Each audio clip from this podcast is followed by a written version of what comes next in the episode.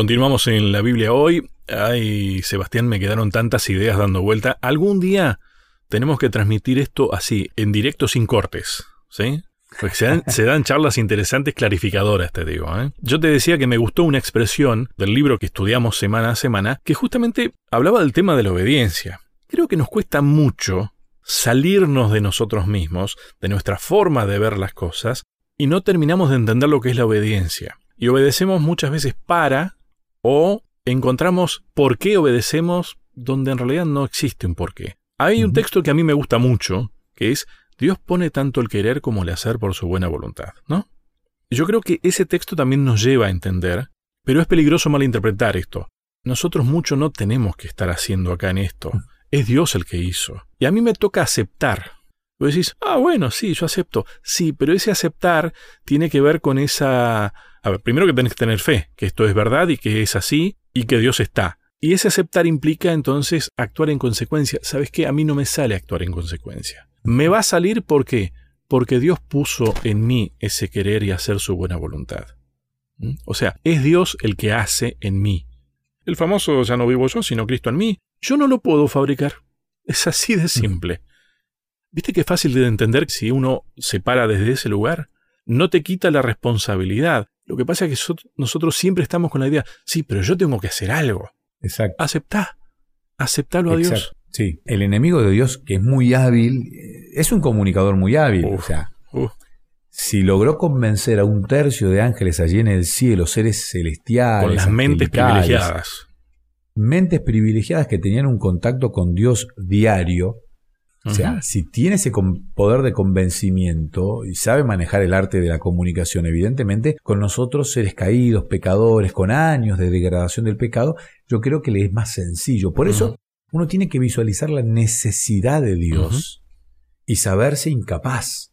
Bueno, yo puedo tomar la decisión, como decís vos, Lucho. Yo tengo la opción, Dios me regala la opción, la libertad, y no tenemos que restarle importancia a esta palabra, libertad, palabra poco conocida por el mundo en esta época, porque las libertades que nos, nos plantea hoy la sociedad no son libertades. O sea, somos manipulados por los medios de comunicación, somos manipulados por un montón de cuestiones y hasta uno, si se pone a pensar fríamente, uno se da cuenta que ha perdido casi todas las libertades. sí. Eh, entonces, uno tiene que reconocer que verdaderamente Dios te ama y te da libertad. Y vos tenés que elegir, tomar esa decisión. Dios, yo soy incapaz de todo, vos obra. Dame el querer y el hacer. Pero, a ver, eh, no, no, pero yo voy a hacer entonces. Voy a hacer mi parte. Y a mí hasta ahora no me salió. Cuando me paré en ese lugar, a mí no me salió. Es que sin Dios es difícil que te salga. Mirá lo que le pasó en el cielo, o sea, te hablaba del texto de Ezequiel 28:15, lo tengo acá en mi Biblia, voy a leer la versión, nueva versión internacional, me gusta mucho esta versión, siempre lo digo. El versículo 15 dice, desde el día en que fuiste creado, tu conducta fue irreprochable hasta que la maldad halló cabida en ti.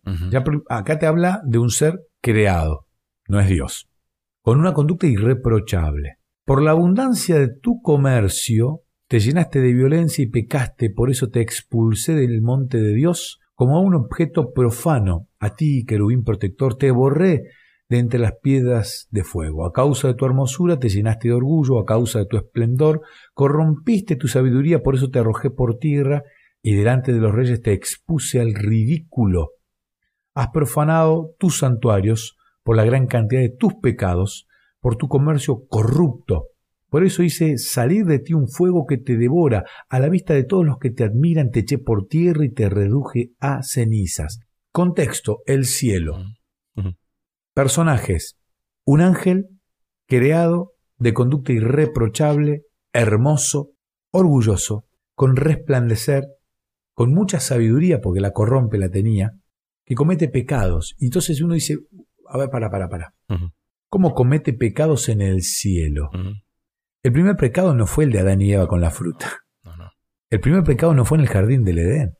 Y uno puede decir, pero no existía la tabla de los diez mandamientos, la ley famosa que uno dice, la ley, la ley, la ley, o sea, no existía esto cuando ya en el cielo había un ser que se había apartado de Dios, le erró al blanco, que es cometer pecado, se aleja de Dios, eso es pecado. Claro. Entonces, la ley existió toda la vida. No estaba escrita en las tablas. no estaba escrita en la tabla, pero evidentemente en el cielo, sin Adán y Eva, sin el jardín, ya existía una ley. Por eso este ser creado, angelical, celestial, sabio, se corrompe. No tengo yo la capacidad de explicarlo, seguramente en alguna clase magistral en el cielo Dios nos explicará esto, que es un misterio. Yo creo que mucho tiene que ver la libertad que Dios dio, la libertad de pensamiento que gozaban los ángeles también, y este ser ya en el cielo corrompe una ley que no hacía falta que esté escrita porque la ley en sí misma es Dios. Es el carácter de Dios, es, Dios mismo. Es el amor. La ley es el amor. Entonces él lo experimentaba ahí, no hacía falta, no había tablas escritas, ya era natural, era el carácter de Dios. La ley que es Dios es el amor que él tuvo por todos los seres celestiales. Esto claramente me ayuda a entender que la ley es mucho antes que toda la historia en la que nosotros nos creemos protagonistas. Bueno, no, no, no sos protagonista de esta historia, porque esto comenzó mucho antes de que vos aparecieras. Y vos fíjate que ahí se da la síntesis de la ley, amar a Dios y al prójimo, ¿no? En el cielo se dio eso. A ver, volviendo a la definición de pecado, es apartarse de Dios. El enemigo de Dios terminó haciendo eso, decidió apartarse de Dios y por lo tanto no amó a Dios ni amó a sus prójimos. Sus prójimos en ese momento eran los ángeles, sus, iguales, sus pares. Y hoy no es diferente, porque la ley sigue siendo la misma, el amor sigue siendo el mismo, y el pecado sigue siendo el mismo, apartarse de Dios. Y es una decisión. Fíjate vos que eso es lo único que tenemos eh, posibilidad de hacer, tomar la decisión. Y eso es libertad. Nosotros hoy día creemos tener libertad apartándonos de Dios y no estamos en condiciones de decidir apartados de Dios. Por lo tanto, no somos libres. Interesante y cuánto amor, mm. porque Dios, que conoce absolutamente todo, él ya sabía todo esto, o sea, él conocía el corazón de Lucifer. Tranquilamente podría haber hecho algo manipulando, eso sería ir en contra de la libertad de Lucifer, de este lucero maravilloso de la mañana, y haberlo censurado de alguna manera, y esto no es amor por el amor, o sea, Dios, no sé si todavía, yo creo que sí, porque Dios es amor. Dios ama a Satanás. Es que le debe causar tristeza a la situación. A ver, estoy pensándolo en términos humanos, ¿no? Para nosotros es muy difícil de explicar esto. Por algo es un misterio. Sí, sí. Lo que nos debe quedar en claro es que la ley no comenzó en el monte con Moisés y dos tablas de piedra. La ley no comenzó en el momento en que Adán eh, y Eva, Eva tomó el fruto. No comenzó la ley, o sea, porque la ley es Dios. Por lo tanto es eterna también. La ley, exactamente. Y la ley no, no puede caducar, porque Dios no tiene caducidad, no puede, o sea, como no tiene principio la ley, no tiene final temporalmente no es que en algún momento, listo, vamos a ir al cielo y ahí, oh, ahora sí. No, encima es más.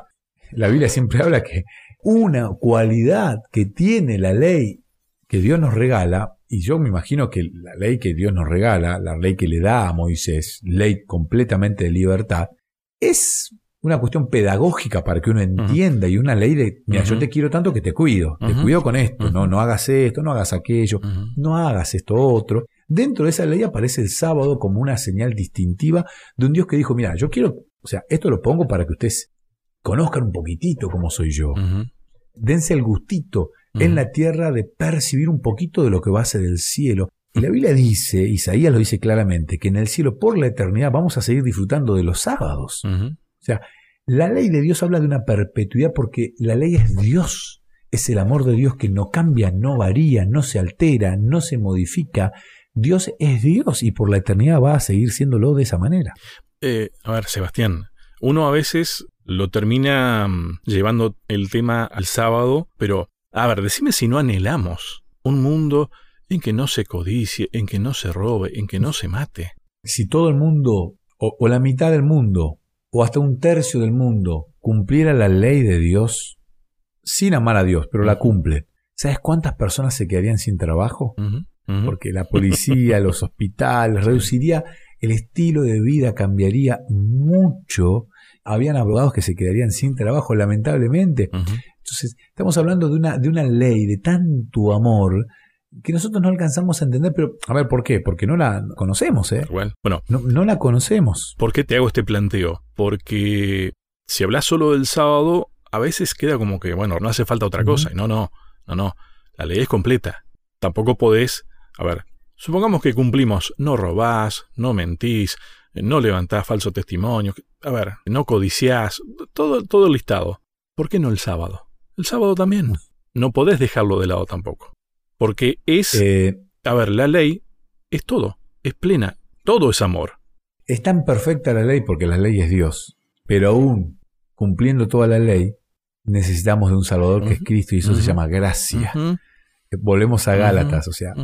Todo muy lindo con el carácter de Dios, la ley y el amor, pero sin la gracia tampoco tendríamos acceso a poder encontrarnos con nuestro gran amante por la eternidad en el cielo. Bien, eh, Seba, tenemos que hacer una pausa. Este, Dale. uy, empezó el tema. Sí. La pausa y ya continuamos.